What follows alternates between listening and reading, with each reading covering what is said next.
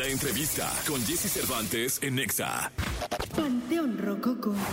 Grupo mexicano que con una fusión de rock, ska y diferentes ritmos originales han conquistado grandes escenarios y países a nivel mundial. Se han colocado como una de las bandas representantes de nuestro país y han sido galardonadas con diferentes reconocimientos, siendo el cariño del público hispano el más destacado.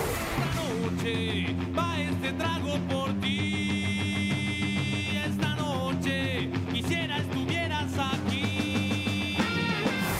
aquí en la cabina de Jesse Cervantes, Cenexa recordamos a Panteón Rococo. Y la carencia, arriba los salarios, abajo. Con lo que gano en esta empresa no me alcanza para tragar. Y la carencia, arriba los salarios. en vivo para todo el país. Eh, eh, ayer estaba platicando con un buen amigo, eh, Carlitos McPhail, del Parque Bicentenario. Este, porque hacemos muchas cosas ahí. Y de pronto me dio una noticia que dije, ay, no me digas, sí, la-". que luego ya la platicaremos, ¿no? Pero luego vino a mi mente, eh, hace ratito que los vi, que estaban entrando acá a la cabina, eh, algunos de los miembros del Panteón, que voy a saludar ahorita. ¿Se acuerdan dónde los conocí? ¿O no? No, la neta no se acuerdan. Si Yo- con trabajo se acuerdan de mí, va. Bueno, para mí, yo te ubico perfecto de Europa. Sí, sí, sí, sí. Ah, mira, muy bien, buena memoria, buena memoria. Ahí fue uno de nuestros primeros encuentros. No, no fue el primero, ¿no? yo ahí los conocí. O sea, lógicamente conocía a la banda, eh, los había escuchado, pero la primera vez que yo los veo en un escenario y que los conozco, o sea, que me los presentan, fue en un festival. Infusión. ¿A qué memoria, brother? Sí, sí. ¡Qué memoria! En el Fusión, en Hamburgo, bueno, muy cerca de Hamburgo. Sí. Entre Hamburgo y Berlín. Entre En Hamburgo y Múrich- Berlín. Múrich. Múrich. Este, y me llamó la atención, pues todo. O sea, el, el jale que tenía la banda, el cómo le respondieron. Subieron a un como rapero checo, o no sé qué sería, Oh, sí, sí. este, este, a, a cantar con ustedes. Exacto. Seguro te acuerdas del nombre. Doctor Curry. Curry, sí. De- de Doctor Curry. va, qué qué- Bueno, pues desde Alemania que no los veía. No, no es cierto. Este, no, pero qué gusto tenerlos acá. La verdad es que siempre es un, un placer platicar con, con ustedes. Una de las. eh, y esto cuesta mucho trabajo, eh, no decirlo, pero sí asumirlo. Eh, una de las bandas icónicas de- de- del rock de este país, Panteón Rococó. ¿Cómo están? Muy contentos, muy contentos de, de regresar a tu programa, de verte, saludarte, saludar a la audiencia de EXA. Oye, cuéntenme algo. ¿En qué momento eh, Gorri, Shenka, eh, Armando se dan cuenta que, que Panteón ya era una locura? Porque es mucho, es mucho jale, o sea, es mucho trabajo. La gente los puede ver ahorita y pueden pensar que todo inició ayer, pero eh, estas cabecitas blancas que están aquí este, tienen que ver con la chamba y con, y con el jale y con el haber tocado en hoyos, haber tocado en clubes, haber tocado en barrios, en esquinas, con sonideros, Así no, es. y, y en qué- pero en qué momentos que dicen, ya, somos un madrazo. Yo, yo creo que nos cayó un poco el 20 eh, cuando, fue el- cuando fueron los 25 años, cuando anunciamos los Foro Sol y que nos, nos paran abruptamente con, con la emergencia mundial del COVID. Fue creo que el momento en el que volteamos a sea, fue una locura, o sea, fue una locura. Recuerdo que venimos a presentarte el homenaje a Selena, que este, lo traíamos muy reciente, y tú nos dijiste, no va a ser uno, van a ser dos. Y de repente, ¿y por qué no Cierto, tres? cierto, ¿No? Tú lo predijiste. No, espérense, yo les dije, yo les dije, yo voy al tercero. Ajá, exactamente. sí, Entonces, sí. nosotros todavía de repente decíamos, sí, igual puede ser posible, pero todavía no iniciaba esta locura de la venta de boletos. Y cuando ya teníamos dos fechas vendidas de Foro Sol, una estaba vendiéndose, nos paran este, por completo las actividades. Y fue creo que en el momento en el que dijimos, oye, es que sí fue una locura, o sea, no- nosotros íbamos para adelante, para adelante, y cuando ya volteamos y pudimos reflexionar la locura que fue el hecho de que te encontrabas en la medida de lo posible eh, a gente en la calle, oigan, sí se van a hacer los conciertos, te das cuenta que mucha gente ya estaba esperando ir al concierto, que estaban eh, em, impacientes por saber si se iban o no se iban a hacer, si pedían su reembolso o no. Entonces era, era o sea, sí, fue para nosotros una locura y un momento de reflexión interesante donde sí ya se nos había desbordado, pero aún, así todavía no nos queda el 20. Creo que de repente sí nos ponemos, seguimos poniendo nerviosos, este, esa expectativa, esa ansiedad, como comenta el doc, este, pues sigue, sigue ahí presente y vaya, creo que esto no es por nada, pero creo que se va a volver a desbordar. Y creo que, creo que la, también un poquito la fórmula que nos ha servido mucho es no pensar en ello. ¿No? No pensar en el hecho de que tenemos ya las cosas como ganadas o, darlo por sentado, darlo por hecho, sino al contrario, ¿no? O sea, a pesar de que sí pueda haber ya un público ávido por, por ver a Panteón y por comprar tickets para el concierto, siempre está ese elemento que nos gusta sentir, ¿no? El nervio, eh, esta parte, el huequito en el estómago de cómo se va a poner.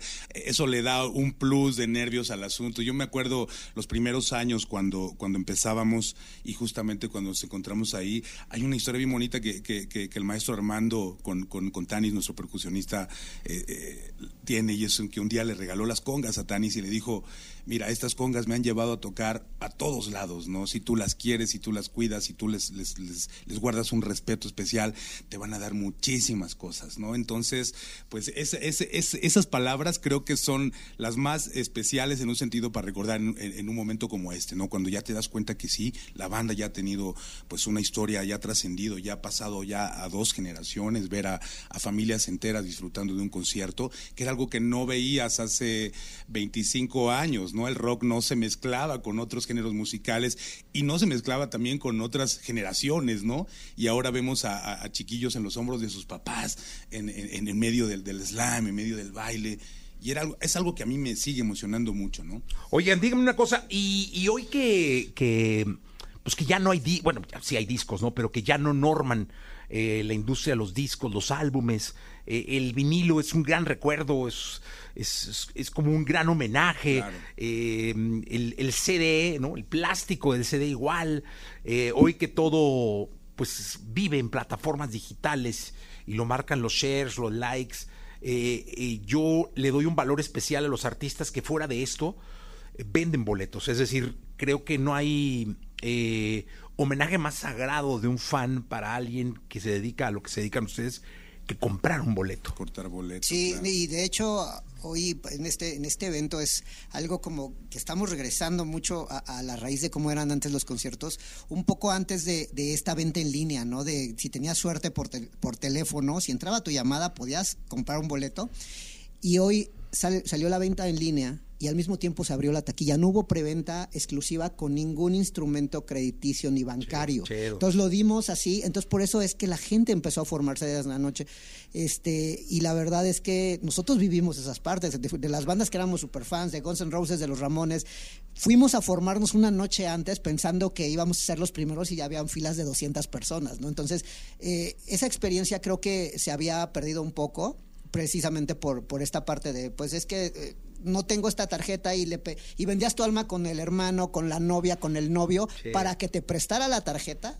Y luego el concierto, cuando llegaba el concierto ya se habían peleado, ya este, tenías que, tenías que recoger el boleto con la, tarjeta y tenías que reconciliarte. Es todo eh, un fenómeno que, ya muy moderno y que ahora, bueno, es si tienes el efectivo, te vas a la taquilla, Chido, eso está muy bueno. este, porque pues hay gente que, que pues al final no, no, este, no maneja ningún instrumento este bancario y pues también pues tiene, tiene, que ir eh, o quiere ir al concierto, pues que se vaya a la taquilla. Esa emoción de estar formados y de echar cotorreo ahí. Recuerdo cuando, cuando estábamos justamente con, con, el, con los eventos de Foro Sol y la gente estaba formada en taquilla y dijimos pues, vamos a caerles ahí, ¿no? Porque no es ya muy común que la gente vaya a formarse a la taquilla, ¿no? Entonces les caímos ahí veníamos en la camioneta, vimos un tamalero, le dijimos, trépate con los tamales y les llevamos tamales a los fans ahí, a los primeros que estaban formados, les hicimos un pequeño concierto ahí y son de las cosas que, que, que justamente cuando íbamos a comprar, yo me, acuerdo, me fui a formar ahí a, Génova justamente a comprar mis boletos de Guns N' Roses y la noche la pasamos increíble cantando Soy Chalomán y tocando la guitarra y entre todos los fans que estaban ahí. Pues creo que se hace también una convivencia muy hermosa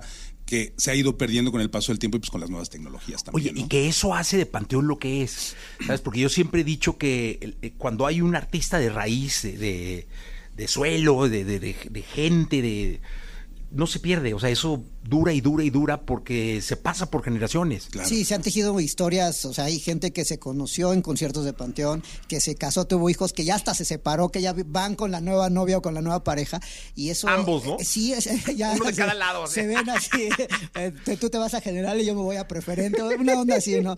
Pero pues es, es muy bonito para nosotros eso porque nosotros simplemente queríamos tocar para la, para la gente de nuestra generación. Y, Claro. y ver que ha- hemos trascendido tanto, pues digo, Mira, les llegan mensajes de Catepec, aquí cerca, de Tijuana, Saludos, de Tijuana, Puebla, de. Hermosillo, de San Antonio, Texas, me imagino, de Tuxtla Gutiérrez, de Orizaba, de Ensenada, bueno, prácticamente de todo el país, caray. Me da mucho gusto. ¿Qué escuchamos? Porque está en vivo el Panteón aquí, Así caray. es, estamos completamente en vivo y justamente para animar ahí a toda la banda que está en sus trabajos, esto se llama Vivir así es morir de amor.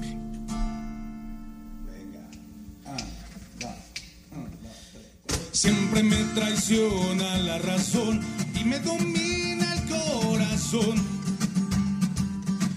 No sé luchar contra el amor.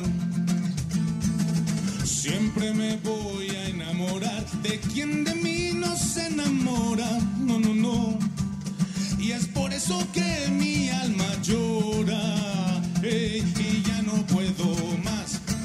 Ya no puedo más. Siempre se repite esta misma historia.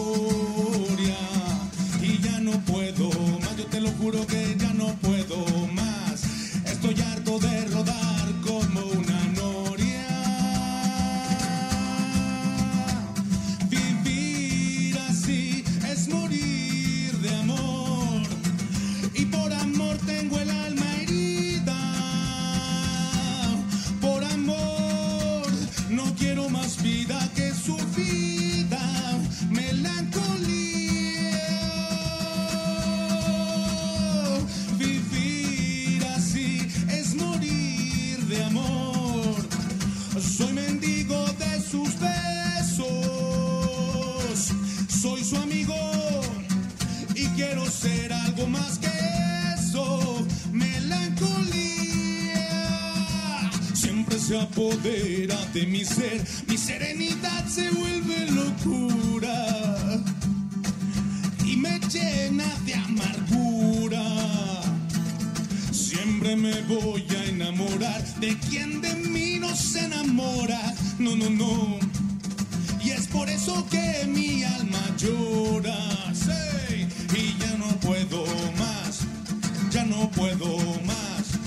Siempre se repite esta misma historia. Y ya no puedo más. Yo te lo juro que ya no puedo más. Estoy harto de rodar como una noria. Vivir así es morir de amor. Y por amor tengo el alma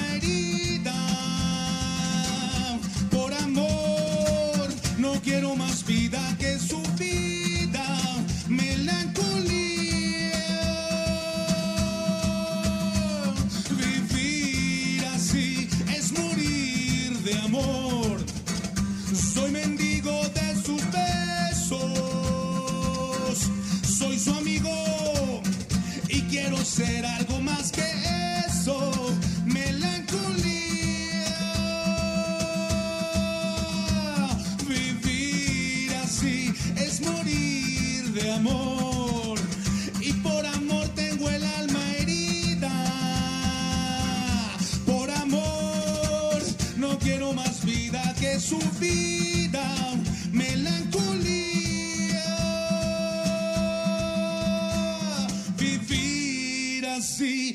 morir de amor. En vivo totalmente para todo el país. Eh, este, este va a ser una, una- una celebración especial. Siempre he pensado que no hay animal eh, salvaje más difícil de domar que el ego, la fama. eh, y luego eh, pasa que hay artistas que se pasan la vida intentando llenar un teatro metropolitan, un auditorio nacional, un palacio de los deportes, una sede de MX y trángale. Panteón hace tres forosoles y va a meter quién sabe cuántos miles de miles de personas en el Parque Bicentenario. Este no, no es algo fácil de, de- de asimilar o de vivir, ¿no? No, no, no es nada fácil, al contrario, de repente también te pone a pensar mucho en qué diatribas siguen, ¿no? Eh, yo recuerdo mucho cuando fue la vorágine de los de los Forosol y de repente ya se vendió una, ya se vendió la otra y no espérate, no, no, eh, eso no puede ser cierto, ¿no? No no no esperábamos tal respuesta y realmente una de mis reflexiones era verde y qué sigue después, ¿no? O sea, hemos llegado a un techo y qué va a seguir después, ¿no? Obviamente creo que eso ya un poco la madurez de, cada uno de nosotros ya nos ha permitido también proyectar esos otros lugares, pero en algún momento fue como, la gente nos decía, no, es que gran meta, ¿no? Y ya llegaron y ya la hicieron. No, no espérate, es que yo, no, no, era, no era mi meta esa, llegar al Foro Sol, ¿no? Mi meta es tocar y, y hasta el día que cumpla mis metas, pues ya qué hago. Entonces, realmente sí fue un poquito como, como digerirlo y luego pensar, bueno, y después de eso... ¿qué va a suceder? O sea, ¿hacia dónde nos vamos a ir? ¿Qué es lo que, cuál directriz tiene que tomar la banda? pero creo que, que mucho, pues bueno, lo que comentábamos, ¿no? Este caminar ya de 28 años nos ha dado la posibilidad de, de ver nuestras expectativas e, y de alguna manera explorar qué es lo que queremos y hacia dónde queremos ir. Entonces ahora dijimos, bueno, no queremos hacerlo con ninguna compañía, vamos a hacerlo nosotros solos y volvemos un poquito a la vieja escuela. Y, es, un es, es, triple el trabajo que hay que hacerlo cuando eres el promotor, pero también es muy edificante y muy, y muy este, te saca de la zona de confort y te permite lo que te decía hace rato, no, no dar las cosas por, por hecho, por sentado, ¿no? sino al contrario, estar ahí siempre en la apertura y en la disposición de recibir y de saber qué te trae la vida, ¿no? Oye, pues yo voy a seguir leyendo mensajes. Este pues me cayó así como balde de agua fría, pero es cierto, yo, me debo al público y este y lo tengo que decir. Pinche Jessica, ella te deja que canten la dosis perfecta. Entonces, pues yo hago lo que dice el público, caray. Este, ¿Qué les digo? quieren la dosis perfecta, pues les damos la dosis perfecta, ¿no? Venga.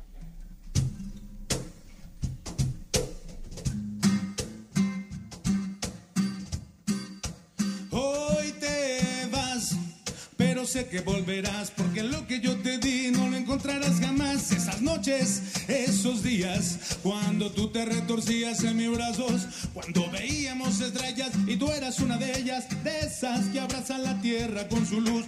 Me llamas y me dices que empacas tu presencia, que has hecho las maletas y que hoy dices adiós. Y después de romper el cielo juntos esa forma tan tuya de hacer el amor y estallar al llegar. No, no puedo aceptar que hoy te vayas. Si me debes un cuarto de mil batallas y cobrarme no quiero, no quiero cobrar. Yo solo quiero que tú te quedes aquí, baby. Hoy mi cuerpo necesita de ti saber que la dosis perfecta está en tus caderas, en tus besos, tu sonrisa, tu cabello y ese cuerpo que me eriza, baby.